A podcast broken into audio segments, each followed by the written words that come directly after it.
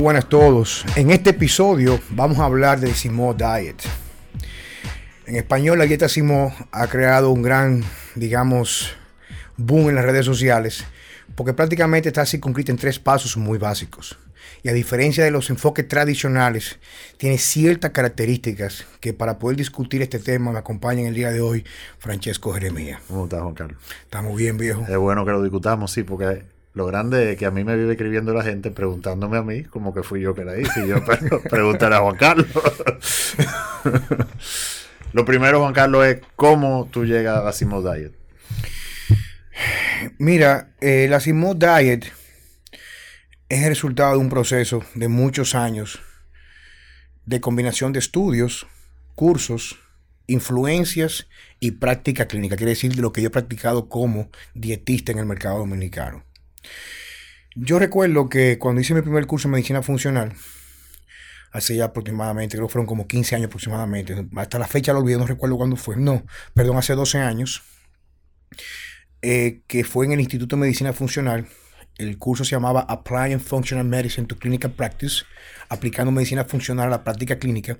Eran seis días de curso intensos y hubo un día solamente hablando de la importancia de cómo lo que pasaba en el intestino se manifestaba en todo tipo de trastornos, trastornos conductuales, mentales, depresión, inflamación, cáncer, incremento de los lípidos en sangre. Pero como nuevo en esto, no lograba entender y yo me seguía enfocando en lo tradicional. Eh, proteína, carbohidratos y grasa, low carbs, high carbs, eh, anabólico, entrenamiento, suplementación, este tipo de cosas. Pero luego también fui creciendo otras influencias, por ejemplo, de mi maestro Charles Poliquin. Luego también, que fue un detonante muy importante, hace ya un año y algo, hace un año y unos cuantos meses, eh, estuve dando clases como, como, como charlista y en, Denver con Charles, en la apertura de su dojo de Strength, que es un gimnasio nuevo que tenía, en Colorado Springs, y estaba Stan Efferding, el de la dieta vertical. Y a mí me chocó mucho cuando yo vi a Stan Efferding, que por ejemplo salíamos a comer a la calle y él tenía su comida preparada. Y yo veía que era como una sopa. O sea, él tenía era una cantina con carne molida. Eh, tenía eh, eh, caldo de hueso de, de, hueso, de hueso y arroz. Y entonces luego dio su disertación. Él comenzó a explicar que prácticamente él trataba de que todas las cosas se adquirieran a través de la alimentación. Digo, concho, pero yo también toda la vida he hecho eso. Y yo seguía buscando respuestas, respuestas, respuestas. Y también vi en un curso que yo tomé para ya ir a darte la respuesta final, una doctora se llama Caroline Miss que decía, que lo hemos hecho en otras disertaciones, tu biografía se convierte en tu biología. Quiere decir que lo que tú haces todos los días o tú pones en tu cuerpo, incluso en, tus pensamientos, va a dictar en lo que te vas a convertir en el futuro o lo que tú eres en el día de hoy, vinculado a lo que tú hecho en el pasado. También escuché muchas múltiples ocasiones, tengo que darte los méritos a ti, que fue la primera persona que comenzó a hablar de eso, de lo dañino que eran las grasas cuando todo el mundo se enfocaba básicamente. Bueno, vamos arriba, como, como la gente, como la gente lo engloba. o sea, la gente lo que engloba es, viejo, las grasas hacen daño. Tú le preguntas ahora mismo a cualquier gente abajo que hay unos Ahmed y tú le preguntas, eh, ¿cómo comer bueno? Ah, comer sin grasa. sin grasa. Tú haces unos fritos y lo secas con una servilleta y tú estás comiendo mejor sin pasar la servilleta. Luego tú encuentras personas que juran por la alta ingesta de grasas. Pero lo mejor te topa con médicos, incluso médicos que practican medicina funcional, como por ejemplo Mark Houston, te dice que las grasas saturadas son muy malas porque suben las, el colesterol malo, para ponerlo de forma rápida.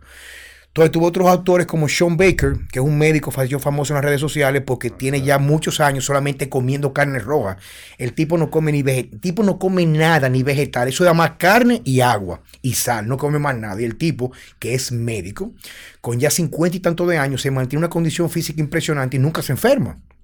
Claro, vamos a aterrizar todo esto y lo vea como un extremo. Entonces, luego también estudié los neurotransmisores y vine a la conclusión de que lo importante en una dieta para conseguir resultados era no que comer, sino que remover o dejar de comer. Y entendí que ¿por qué las personas hoy en día, comencé a preguntarme, no que entendí, comencé a preguntarme, porque hoy en día, mientras contamos más calorías, mientras hacemos más meriendas, mientras comemos más funda de granola o proteínas que son supuestamente Power Bar o X proteínas, no, por una marca específica, la gente, aunque por ejemplo puede estar delgada y corra maratones, están más enfermas. La gente está casi todo el mundo en estado pseudo depresivo, no depresión clínica, pero me refiero a pseudo depresivo, me mm, refiero, están tímidos, están recaídos, no tienen energía. ¿Por qué los niños nacen con tantos trastornos? Entonces digo yo, venga, pero ¿qué es lo que está pasando? Luego, me voy de viaje para Turquía el año pasado y veo que en Turquía yo pensé que los dominicanos los obreros comían. Los dominicanos. Los, dominicanos normales, los obreros comían mucho. Tú te vas a la casa de cualquier persona y lo que se come una sirvienta al mediodía o el chofer de cualquier casa, un obrero, no cabe en un estómago normal. Tú dices, ven acá, pero ¿y por qué la gente está enfermando? ¿Y por qué en Turquía, que comen tanto, tanto checo, y todo el mundo fuma muchísimo, tú casi no ves gente gorda?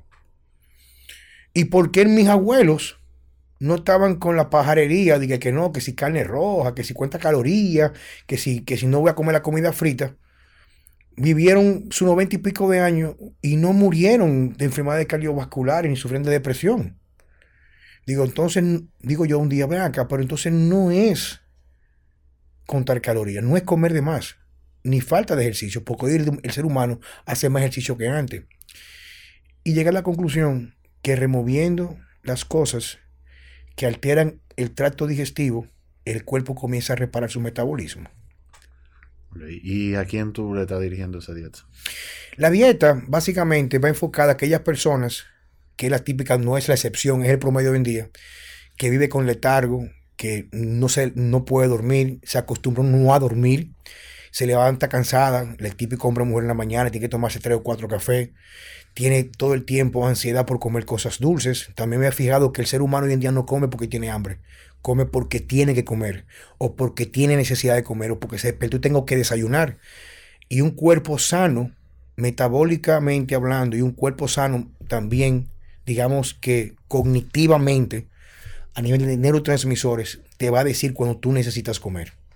Y entonces, básicamente, ya para que el público entienda en qué consiste eh, las comidas que tú recomiendas, desayuno, que, o sea, por ejemplo, ¿qué vamos a desayunar en la dieta Simo? Mira, yo, yo digo siempre que solamente debes restringir los, algún tipo de alimentos, vamos a definir qué significa alimento en la dieta Simón, depende de tu estatus. Una persona delgada, por ejemplo, delgada, que no tenga sobrepeso, pero tenga barriga, tenga estreñimiento, no pueda dormir, se sienta cansado todo el tiempo, se sienta sin deseo de estudiar, se sienta como, como desanimado, no es lo mismo una persona que tenga estas mismas condiciones de ánimo, pero tenga sobrepeso. Entonces, en el primer caso, que es la típica persona a lo mejor que no es maratonista ni va a los gimnasios, sino quiere mejorar su estado anímico, estar feliz, no estar demacrado todo el día teniendo que tomar café y comiendo galletitas con ansiedad el día entero de estar picando, puede comer sin restricción de macros, pero siempre y cuando la lista de lo que va a comer es muy limitada, porque va por obligación dirigida a remover drásticamente varios alimentos o cosas que le ponemos a los alimentos que no deben ser consideradas como alimentos per se. Por ejemplo, hay lo que yo llamo los jinetes del apocalipsis en la nutrición. El primero, el número uno para mí, y yo te voy a decir por qué. El primero, número uno, son todos los aceites, todos los aceites refinados, todos. Y el peor de todo es la canola, le sigue, le sigue maíz, girasol, soya, maní. Voy a reiterar esto. Lo peor que usted puede poner en su plato es una comida que usted no sepa que fue hecha con uno de estos aceites. Usted puede comer bajo en calorías, usted puede hacer ayunos, dieta cetogénica y si los alimentos de una forma u otra tienen estos aceites, usted nunca va a reparar su cuerpo y nunca va a lograr su plenitud, sea estética o de bienestar. Juan Carlos, ¿dónde viene eso? Viejo, mis abuelos comían de todo, pero mis abuelos cocinaban básicamente con manteca de cerdo, mantequilla casera, aceite de coco. Hoy en día, y no es una culpa de los médicos. Los médicos son eh, eh, preparados por estudios, avalados a veces por intereses muy peculiares, particulares. Y la firma farmacéutica, inclusive los médicos estaban recomendando en una época el aceite de canola. Y el aceite de canola es uno de los aceites que causa más distorsión endocrina, hormonal, y que tiene que ver con todo, inclusive con procesos cognitivos. Y luego te voy a explicar por qué. Entonces la dieta va removiendo esas cosas. Tú dirás, Juan Carlos, pero tú no has dicho como que restringan los carbohidratos. Es que el problema no son los carbohidratos, es la procedencia como se preparan. Anteriormente el pan se preparaba con manteca o con mantequilla, no con aceite de estos tipos. No, eh, peor, ahora se prepara con margarina. Que peor, todavía. peor todavía. Entonces, la dieta va enfocada básicamente a eso, Francesco. Ahora, como la tengo yo ventilada en las redes sociales, usualmente, y yo he hecho muchos estudios, sigo estudiando la parte de los neurotransmisores, que tiene mucho que ver con lo que pasa en el cerebro, porque el cerebro va a ser el encargado de manifestar emociones negativas o positivas en función a tu entorno, a cómo tú estás por dentro. Es que yo, y lo aprendí de Charles Poliquin, vivimos en una era donde lo que primero se va a estipular es el desempeño. ¿Qué es el desempeño? Vamos a aterrizarlo como le gusta a la gente. Por ejemplo, el desempeño sexual. O por ejemplo, el desempeño en las labores. Soy más creativo, soy más productivo, puedo trabajar más o puedo rendir más en el gimnasio. Y todo está mediado por los neurotransmisores. Entonces, teniendo esto en cuenta, en la mañana las personas deben de comer para sus perfiles de estar más con estado proactivo a trabajar y facilitar la quema de grasa, debe de comer de estos alimentos que están en la dieta, pero debemos de restringir drásticamente los carbohidratos. Cuando una persona no come carbohidratos en la mañana, deja un dictamen para el resto del día de que utilice incluso en estado de reposo los depósitos de, ácidos grasos, o sea, dígase la grasa como energía. Esa parte es muy importante tener en cuenta. La segunda. Perdón, de hecho, el mismo Poliquin siempre recomendó el famoso desayuno de carne y. Y carne y nueces. Carne y nueces. Incluso en el libro del doctor Eric Braverman, que se llama The Braverman eh, eh, Test, tiene el Braverman Test, él enseña, por ejemplo, que en la mañana nosotros tenemos cuatro neurotransmisores que son básicos y fundamentales. Para que lo vayan entendiendo, no complicárselo mucho. Tenemos dos que son como prenderse, que es la dopamina y la acetilcolina. Lo pueden buscar luego eso en las redes sociales. Y tenemos dos que son más o menos como que lo, lo que nos tumban o nos ponen como en estado zen de relajación, que la GABA y la serotonina. Que resulta todo lo que va a conllevar estar, estar despierto es lo que tú quieres en la mañana. Y usualmente a final del día tú lo que quieres es estar más alelado, estar más zen, más tranquilo, más relajado. Entonces, tomando eso en cuenta, de los tres macronutrientes, la proteína, las grasas y los carbohidratos, este último, los carbohidratos, es el que más va a ayudar a crear esa condición de tú estar como alelado, como wow me quiero dormir una siestecita, voy a dormir bien esta noche. Sientan eso. Pero, por ejemplo, la dopamina que te despierta y las grasas saturadas, como por ejemplo lo que tiene la yema de huevo, el aceite de coco, da acetilcolina. Entonces, mi dieta va reestructurada en este sentido.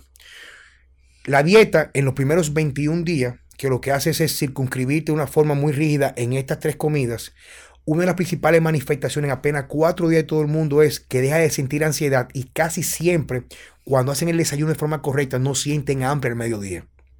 ¿Por qué? Porque nuestro cerebro necesita nutrientes para el cuerpo en función a lo que tú le das. Y cuando tú comes la típica galleta o la basura de cereales, que usualmente la caja tiene más nutrientes que el cereal per se, o sea, quiere decir que es una mierda, perdón, dos mierdas una arriba de la otra. Bueno, la mierda por fuera y la caja, la mierda dentro y de más que la de afuera, porque la verdad, señores. Eh, me gusta hablar para que entiendan lo que estoy diciendo. Los cereales matan, especialmente a los niños que están creciendo. Pero es un tema que vamos a tratar luego.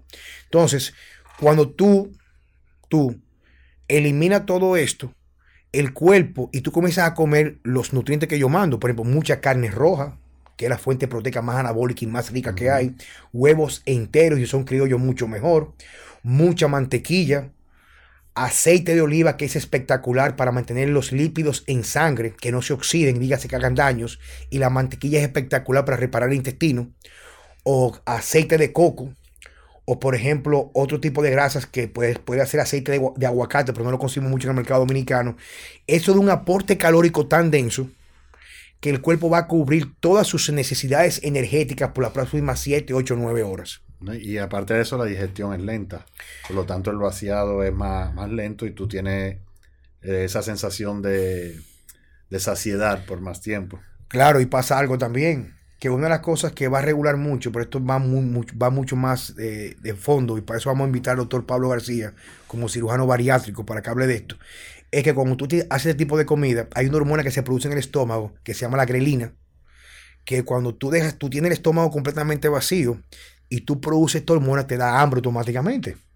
Y la hormona puesta es la leptina cuando, bueno, eso ya más, más, técnico, no vamos a entrar en ese fondo, pero la idea es que las comidas que son muy densas en calorías, como por ejemplo en la mañana, unos huevos con un trozo de carne, una sardina con aguacate y su extra aceite de oliva o aceite de coco, eso va a permitir que el estómago entre en un estado de saciedad, desde el estómago hasta el cerebro. Y la gente dice, acá, pero no me está dando ansiedad. O sea, yo no siento hambre. Y como son alimentos que no son proinflamatorios, quiere decir que no laceran el intestino, más bien lo reparan, la gente comienza a perder mucha grasa y tamaño en la parte media. Entonces seguimos el mediodía. El mediodía yo recomiendo una comida ligera, porque casi siempre comenzamos a no sentir hambre el mediodía. Y si vas a comer porque tiene hambre, como en el caso tuyo, que por tu gran cantidad de masa muscular, que es el caso tuyo y quizás el mío, nuestro cerebro, porque el músculo, mientras más músculo, el músculo necesita más calorías para mantenerse, te va a dar hambre más frecuentemente. Entonces, siempre el factor número uno en las tres comidas son grasas abundantes, naturales, reparadoras y básicas para la salud del sistema nervioso. Reitero, aceite de oliva extra virgen. Para cocinar yo recomiendo el orujo de aceite de oliva, que va a estar mucho más económico, pero sigue siendo, porque no es refinado, aceite de coco, mantequilla. Entonces, por ejemplo, una pequeña fuente proteica, cualquiera que tú quieras comer, con una buena cantidad de vegetales y verduras. Y reitero, por ejemplo, que está acompañado con mantequilla o aceite de oliva. Lo bueno de ese tipo de almuerzo es que no te da sueño, e-, ese famoso sueño que te da en la tarde cuando tú vuelves al trabajo. Bueno, la gente, me, la gente me lo comenta en su testimonio, que están más proactivos a trabajar y no tienen que pedir café en el trabajo, porque no se sienten tan cansados. Entonces viene el truco de la cena. Exacto. Entonces esa es la parte que la gente más, más pregunta. Dice, ah, pero Juan Carlos me mandó a comer arroz en la noche. Si usted viviera en Valle Nuevo, o usted viviera en el Tibet, o usted viviera en Alemania, o en un país que a lo mejor usted paga sus impuestos y no tiene que pagar seguro médico, ni ese tipo de cosas, porque lo que usted paga. Inversor, guachimán, inversión, planta eléctrica. Eh, pues entonces usted llega a su casa a las 6 de la tarde, como hacían nuestros padres hace 20, 25, 30 años atrás, y prácticamente cualquier comida va a ser suficiente porque el entorno te va a permitir calmarte. Pero, por ejemplo, en este momento aquí con Edgar que nos acompaña, son prácticamente las 8 de la noche. Ahora salimos un tapón. Estamos bajo luz artificial. Bajo luz artificial que aumenta mucho o trastorna mucho los neurotransmisores. Si usted llega a su casa, usted va a necesitar darle un recurso a su cuerpo para que el cerebro pase de ese estado de hiperactividad eléctrica a calmarse. Y una de las cosas que hacen los carbohidratos, especialmente cuando no lo hemos comido el día entero, es que tumban el sistema nervioso. Quiere decir que usted se va a alelar. La gente cuando comienza a discutirme, no, que me han dicho a mí que, que comer carbohidratos de noche es malo. Digo, ¿y a qué lo come en la mañana?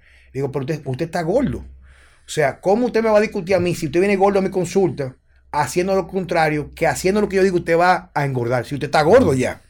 O sea, entonces esto es un estúpido, perdón eso, no lo digo de forma mala, pero es para que puedan despertar.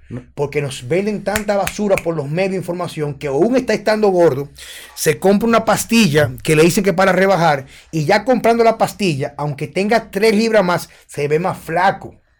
Porque lo que usted ve no es lo que es, es lo que puede edificar en su imaginación. Entonces hay que despertar al letargo, letargo de la miseria que vivimos de esa información y estamos todos ciegos. Entonces, ¿qué resulta? ¿Qué le pasa que se compra un plato de arroz con habichuela? Le da sueño. ¿Y cuando te come una pizza? que somos locos con la pizza, ¿qué te pasa? Oh, inflamación, la barriga sí. Pero automáticamente te, tumba. Sí, ¿Entiendes? Estoy diciendo. O sea, todo lo que es azúcar o carbohidratos va a tener una fuerte transporte de, a través de la insulina de un neurotransmisor, de, bueno, de un aminoácido que se llama triptófano que hace que produzcamos serotonina. Entonces la idea es aprovechar esa magia de los carbohidratos para dormir, para dormir, para dormir mucho mejor. Y casi siempre las personas, uno de, uno de los principales factores de estilo de vida que va a crear, a crear trastornos a las hormonas que van a regular la probabilidad o la posibilidad de rebajar es no dormir o dormir correctamente. Hay otro punto que tú me, me, puedes corregir o, explicar mejor. Yo me imagino que al restringir los carbohidratos durante todo el día, sumado a un mejor sueño, también hace que haya una mejor sensibilidad a la insulina. Por lo tanto, cuando se comen esos carbohidratos en la noche, eh, lo, mm, va más a, reponer glucógeno muscular que a, al tejido adiposo. Eso que he tocado de, esa observación, o sea, tú eres una persona muy inteligente. Te voy a explicar por qué. La gente me dice a mí, no, un tipo, de todo tipo que, bueno, y es normal, pues todos pasamos por ahí, que la opulencia de que él cree que todo lo sabe porque se leyó dos revistas o, leyó dos días cree que todo lo sabe. Me dice a mí, no, porque el arroz la noche engorda. Digo, en primer lugar, idiota, el que engorda eres tú si te va a engordar. Es lo primero, porque el arroz no engorda, tú eres que va a engordar. Pero cuando tú entrenas correctamente y hasta sin entrenar, el cuerpo durante el día, en todas tus funciones, inclusive las vegetativas que tiene como frecuencia cardíaca, tu cuerpo va a utilizar glucosa. Como tú no has comido nada de azúcar, las reservas del día anterior se van a utilizar. Y el músculo, el músculo tiene dos funciones básicas. Hacer palanca y tener reserva de la glucosa que tú no utilizas, se guarda en el músculo. Pero como tú te despertaste en la mañana, no comiste carbohidratos, prácticamente no hiciste merienda de galletas ni frutas, tu cuerpo cuando va reduciendo los niveles de glucosa en el músculo, de azúcar, aumenta la sensibilidad. Quiere decir que está más receptivo para recibir más azúcar. Entonces, cuando tú la comes en la noche, no importa la cantidad, te voy a explicar por qué. Esos carbohidratos van a ser solamente dirigidos para reponer el azúcar a nivel de hígado y a nivel de tejido muscular un cuerpo, y no, no el tuyo, porque tú eres una persona que está fuera de lo que es el contexto de lo normal. Eso debería ser, debería ser lo ideal de todo el mundo. Quizás tú como yo, pero no todo el mundo que lo está escuchando. Una persona que tenga completamente vacío sus reservas de glucógeno muscular y hepático necesitaría comerse de una sola sentada cerca de 400 gramos de carbohidratos para luego cualquier exceso después de esos depósitos convertirlos a triglicéridos y luego alimentar el tejido adiposo. Quiere decir que si usted no ha comido nada en el día entero y se come 400 gramos de carbohidratos, que son más o menos como 10 tazas, 10 tazas de arroz blanco, es que usted podría comenzar a fomentar el crecimiento del tejido adiposo. Pero algo que no le enseña a nadie, Checo, y porque yo quiero, y te tengo una pregunta a ti, porque te quiero utilizar, Señores, lo que va a determinar lo que su cuerpo hace con lo que usted coma, no lo que usted cree ni el control de calorías. Esa es la estupidez más grande del mundo. Es la estupidez más grande. Eso está a tus endocrinos. Si usted no duerme nada, o está sobreentrenado, o toma basura de suplemento y todo eso inflama el intestino, todo eso inflama el intestino. Hay una hormona que se llama insulina, que cuando usted está inflamado, esa inflamación libera cortisol. Y el cortisol lo que hace es crear energía. Quiere decir que si en la mañana usted se levantó porque le, dijeron que hacer cardio en la mañana en una bicicleta quemaba grasa, y usted después de dos años tiene la barriga más grande, entonces el problema no es el cardio ni la bicicleta, sino la estupidez suya, porque usted tiene dos años haciendo lo mismo y sigue gordo. O sea, usted es un estúpido, usted es un estúpido. Y se lo digo así, yo tengo amigos que son estúpidos, yo lo digo así, se ríen. Tú no eres fácil, pero tú eres un estúpido. Porque tú dejas de dormir y a lo mejor en tu casa dándole amor a tu mujer y a tu hijo. Tú te levantas a las 4 de la mañana a tomarte un Red Bull o cuatro cafés para montar tres horas porque rebaja. Rebaja, pero tú sigues gordo después de dos años. Oye lo que pasa. Cuando tú te inflamado, tú no duermes, tú estás en un estado no natural de alarma. Nosotros no evolucionamos así. Pero no entremos en tecnicismo. Inflamación porque comiste hamburguesa, el, el confle que dicen que para rebajar, que eso es cáncer, Alzheimer y diabetes en caja. No importa que no quiera promover por ahí que es saludable, eso enferma. Y enferma y mismo cuando te lo come. O te come un croissant en la mañana, que no es mal un día, pero todos los días pues te dijeron que eh, los cereales son buenos. O una avena en funda, tú crees inflamación. Y lo mismo que no dormir. Cuando sale el cortisol, esa hormona que no envejece prematuramente y no nos demacra, crea azúcar. No porque te la estás comiendo, sino porque el cortisol se come tu cuerpo. Por eso que la gente que tiene mucho estrés envejecen, porque esa hormona, comienza a comerse por, por ti por dentro. Y cuando ese cortisol produce ese azúcar, aunque tú no hayas comido super insulina, mi hermano, mire, usted haga ketogénica, corra maratón, no importa lo que usted haga, no importa. Si la insulina está por encima de 10 en sangre, pueden buscar eso ahorita en Google. Usted va a rebajar todo menos el, tejido graso. ¿Cuánta gente no va al gimnasio diario? Yo le pido a todo el mundo que se encuentre en este momento y se ponga un espejo y se vea la barriga. Y los hombres ahí se pueden ver la vaina ahí abajo. Si usted hace ejercicio y no se la ve, usted es un estúpido. Porque quiere decir que la solución no está en hacer más ejercicio, sino que usted tiene un trastorno hormonal en su cuerpo que no le permite. Entonces la gente lo que cree que es la parte que a mí me incomoda, mi hermano, porque la gente es ciega, estúpida, viejo. Coño, viejo, ¿cómo es posible que tú te levantas, duermes cuatro horas y te pones de moda y tú lo ves que parecen, parecen unos anoréxicos corriendo en, el, en la emplanada de África? Van así. ¿Tú no ves cómo se van corriendo? y, y entonces, como está de moda, tan de moda, tan cool, con una botita de colores y se la están comiendo el mundo y corren, envejecen prematuramente. Se, le va, se le va el deseo sexual, tienen más barriga y menos músculo. Cuando van a lo lejos, parece que están levitando en el aire porque ni la pierna se le ve. Entonces, la solución es correr más. La solución que aparte de correr, yo voy a hacer crossfit ahora porque el crossfit quema. No, pero Juan Carlos dijo que la pese. Entonces, yo voy a correr, voy a hacer crossfit, pero le pago a Checo que un monstruo dos veces a la semana. Pero me, quejo que con Checo tampoco avanzo, mi hermano. El problema suyo es que usted necesita un psiquiatra. O sea, usted se queja que no tiene dinero porque tiene vicio de jugar casino. Entonces usted lo que hace es trabajar más, pero cuando produce más, va mal casino. ¿Me, me doy a entender? Entonces, cuando la insulina está trastornada por sus malas decisiones, dormir con celular, no dormir, estando cansado, que siente que no quiere, se esfuerza a hacer ejercicio, Aparte de eso, se compra los suplementos que dice fulano que bebe y nunca ha tomado ese suplemento, lo que hace es pullarse mucho para estar grande y usted se inflama. Pero yo me tomo la proteína y aunque tengo la barriga como un tirapiedra para adelante y unos peos hediondísimos, yo me la sigo tomando por la promesa que yo voy a tener músculo. O se compra el esteroide barato que está lleno de bacterias y tiene inflamación. Todo eso va en contra de lo que usted quiere hacer. Entonces, ya que hicimos ese pequeño paréntesis muy interesante, que lo que está buscando el despertar, o como decía Ocho, la iluminación universal, el universo, explícame qué pasa con los aceites. Ahora te voy a entrevistar a ti.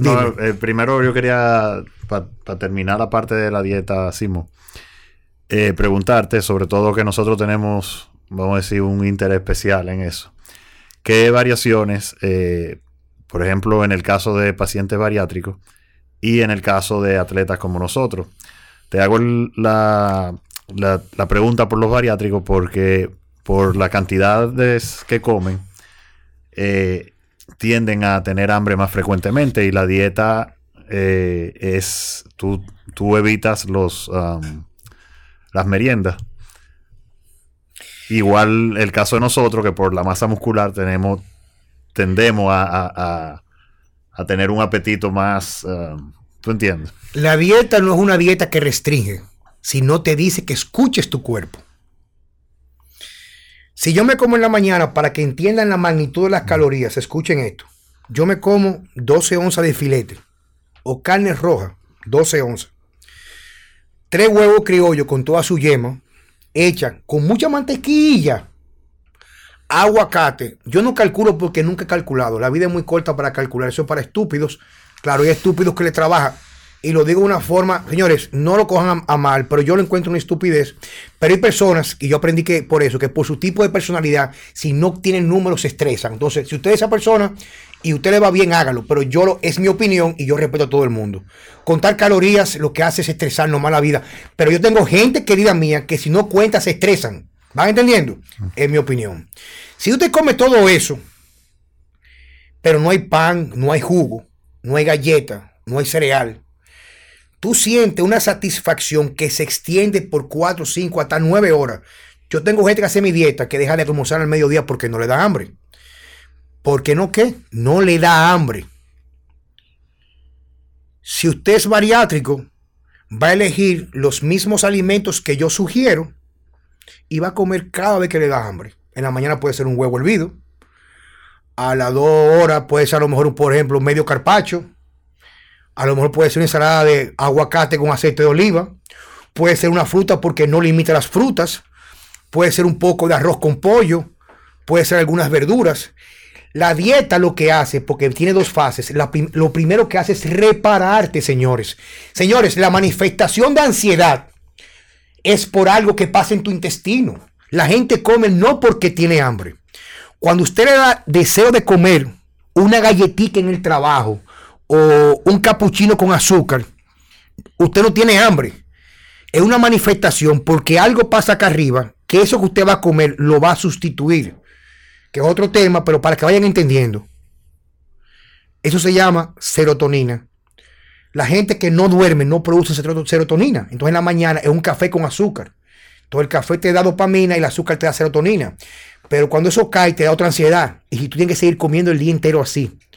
Entonces yo conozco muchos bariátricos que después de cinco años estaban más gordos, pero peores cuando se pusieron la cirugía la cirugía bariátrica, que es un recurso médico favorable para gente que tiene condiciones clínicas ya y que a lo mejor por su biografía no van a salir de su entorno tóxico con los alimentos, es un recurso. Pero luego inclusive con la cirugía, una vez se restablece la capacidad de hacer elecciones inteligentes, debe hacer comer dentro de todo esto, más bien es lo que tú vas a evitar, no lo que tú vas a comer sencillo. Yo recomiendo para las personas con trastorno profundo de sueño un plato de arroz con habichuela en la noche y un trozo de carne que tape el arroz por arriba. Tú eres loco. Perdón, maestro. ¿Y la, la legumbre no, no causa mucha inflamación? Vamos arriba con eso. Yo, yo recomiendo eso porque esa combinación crea mucho triptófano, quiere decir que va a tener mucha serotonina. En mi dieta, los primeros 21 días, yo solamente mando cosas que permiten repararte. Una vez tú te reparas, ya tu cuerpo, tú te das cuenta cuando te habla. Tengo gente que me dice a mí, mira, me salí de la dieta porque tenía mucha hambre y me comí un arroz con habichuela en el supermercado y se me puso la barriga dura. Te está hablando, pero tú recuperaste la capacidad de escuchar tu cuerpo. Entonces, cuando el cuerpo se recupera, ya te habla. Señores, aquí no hay una gente que le guste más el pan que Juan Carlos Simón. Eso es mentira. Usted puede gustarle, pero no más, y mucho menos el vino. Pero yo tengo que bajar el vino porque últimamente, como yo no soy como checo, que tomo una copa de vino, yo me quiero untar la botella. Al día siguiente amaneco pesado, no puedo pensar porque el vino no me deja dormir profundamente. Y aparte me duelen las articulaciones para darle mi hierro. ¿Qué yo hago? Me tomo una copa y después trato como de engañarme con agua. Y cuando siento que estoy muy metido en el hoyo, lo abandono por dos o tres semanas porque mi cuerpo me va hablando. Pero el que bebe todos los días ya no siente la diferencia. Entonces, cuando ya tú reparas tu cuerpo en 21, 30 días, entonces tú comienzas a introducir alimentos que no contengan aceite procesado, pues no una bichuela, como la hago yo en mi casa, o sin aceite, con aceite de oliva, para los sofritos, a una bichuela que es la misma bichuela, pero con otro aceite. Tiene las mismas calorías, pero la primera es anabólica y la segunda es catabólica, quiere decir que te va a inflamar. La inflamación crea cortisol, el cortisol come músculo, ese músculo crea glucosa y tú creas insulina. Y engorda. Y, engorda. Entonces nosotros no engordamos por calorías, engordamos como un rechazo de lo que pasa en nuestro entorno y en nuestro interior, en nuestro intestino. Entonces, yo sé que suena como a final, pero yo necesito que en estos próximos cinco minutos, dos, tres, cinco, diez minutos, el tiempo que tú necesites, me explique las diferencias técnicas entre los aceites refinados rápidamente, por favor, Pacheco. Bueno, tú sabes que el, el refinamiento. bueno, vamos a empezar desde el principio. Eh, los aceites que se usan hoy en día, mayormente son aceites industriales, porque obviamente si, yo te suelto en un campo de maíz o de soya, eh, tú no, no hay forma de tú, de forma fácil, sacar el aceite de, una semilla. Entonces, para empezar, eh, son aceites que requieren eh, mucha presión. La presión crea calor y en la mayoría de los casos se necesitan solventes químicos para, para poder extraer ese aceite de la semilla. Eh, o sea que ya tú tienes un aceite que realmente está alterado. Eso sin hablar que generalmente el maíz, la soya, eh, todo provienen de semillas que son transgénicas y que reciben el, herbicida glifosfato, eh, que es súper cancerígeno. Y quedan, o sea, se han hecho exámenes en, en las comidas que vienen de, de alimentos transgénicos y quedan residuos en la comida de, de. Pero hay otra, hay otra situación que aunque el aceite fuera orgánico y de semillas orgánicas y, procesado de una forma, vamos a decir, no tan violenta, son aceites muy ricos en omega 6. Y nosotros no evolucionamos, aunque el omega 6 es una grasa esencial, o sea, nosotros, nuestro cuerpo necesita ingerirla eh, eh, porque tiene su función en el cuerpo nosotros no evolucionamos con las cantidades tan altas de omega 6 que consumimos hoy. Y sobre todo, eh, la dieta normal hemos perdido la, el, o hemos reducido muy, eh, mucho el consumo de omega 3. Y por lo tanto hay un desbalance. Entonces tenemos un desbalance donde tenemos mucho omega 6, poco omega 3. Pero para colmo, esos omega 6 vienen de de unos procesos industriales que lo hacen tóxico. Eh, eso causa inflamación, eh, pudiera causar diabetes, resistencia a la insulina, cáncer. Claro. Eh, entonces, y, una, forma, no, quiero que te pierdas rápidamente para que entiendan esto. Lo que dice Francesco es que fíjense en cómo repite inflamación. Y un común denominador, denominador perdón, en todas las enfermedades degenerativas hoy en día es la inflamación sistémica. Exacto. Nosotros, eh, eh, vuelvo, y repito, evolutivamente, no nunca estuvimos expuestos a, cantidades tan altas de omega 6. O sea, nosotros consumíamos omega 6 eh, de las plantas, de semillas que consumíamos, pero no es lo mismo tú masticar una semilla y, y obtener el omega 6 a consumir cantidades tan altas de omega 6 procesado y al mismo tiempo reducir eh, el consumo de omega 3. Entonces, el omega 6 y el omega 3 eh, tienen funciones eh, antagonistas. Y no es que el omega 6 sea malo, ni que el omega 3 sea bueno, los dos son buenos en balance. Entonces, ¿qué sucede? Por ejemplo, dijimos que el omega 6 es inflamatorio. La inflamación no es mala, porque la inflamación, como tú ah, decías anteriormente, es tu cuerpo hablándote. Si yo tengo una lesión y no me inflamo, no sé que estoy lesionado y sigo dañando, eh, en ese caso, una articulación. Si yo me doy un golpe, la inflamación es una señal de que, de que el cuerpo se está reparando. El problema es cuando la inflamación se sale de control. Por otro lado, tenemos el omega 3, eh, que es antiinflamatorio. Eh, los omega 6 son procoagulantes, o sea, hacen la sangre más espesa. El omega 3 es anticoagulante. Eso no hace el omega 6 malo, porque si tú te cortas, tú necesitas que la sangre se coagule o te desangras. Pero si hay un exceso de omega 6 y poco omega 3, entonces tú tienes una condición donde, donde tu, sangre va a tener más tendencia a, crear... Eh, y era inclusive más propenso a problemas cardiovasculares, ese tipo de cosas. Por ejemplo, un taponamiento en las arterias o, por ejemplo, crear lo que son, eh, por ejemplo, coágulos. Entonces, fíjate como el mercadeo nos nubla, que esos aceites son los que se promueven como que son buenos para el corazón. Y de todo lo contrario. Eh, y, así una serie de, cosas. Entonces, primero una cuestión de balance, pero sobre todo eliminar las fuentes de omega 6 procesadas. Eh, por ejemplo, el, aceite de oliva tiene omega 6, pero moderado. Eh, tiene más eh, aceite como el ácido oleico, que es omega 9, si no me, si no me equivoco mal.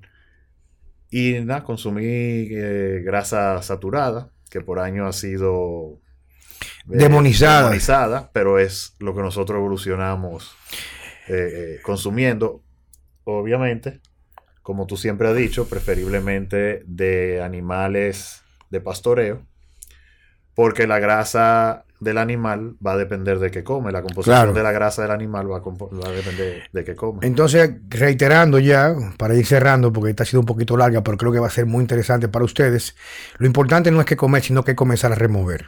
No es lo mismo una hamburguesa hecha en la casa que tiene control que usted le puso en la plancha. A un restaurante y decir, yo como bien porque me comí una pechuga con vegetales. Sí, pero mi hermano, tú no tienes ni siquiera idea con qué aceite le echaron a la plancha para que el, el pescado o el pollo o la carne no se pegue.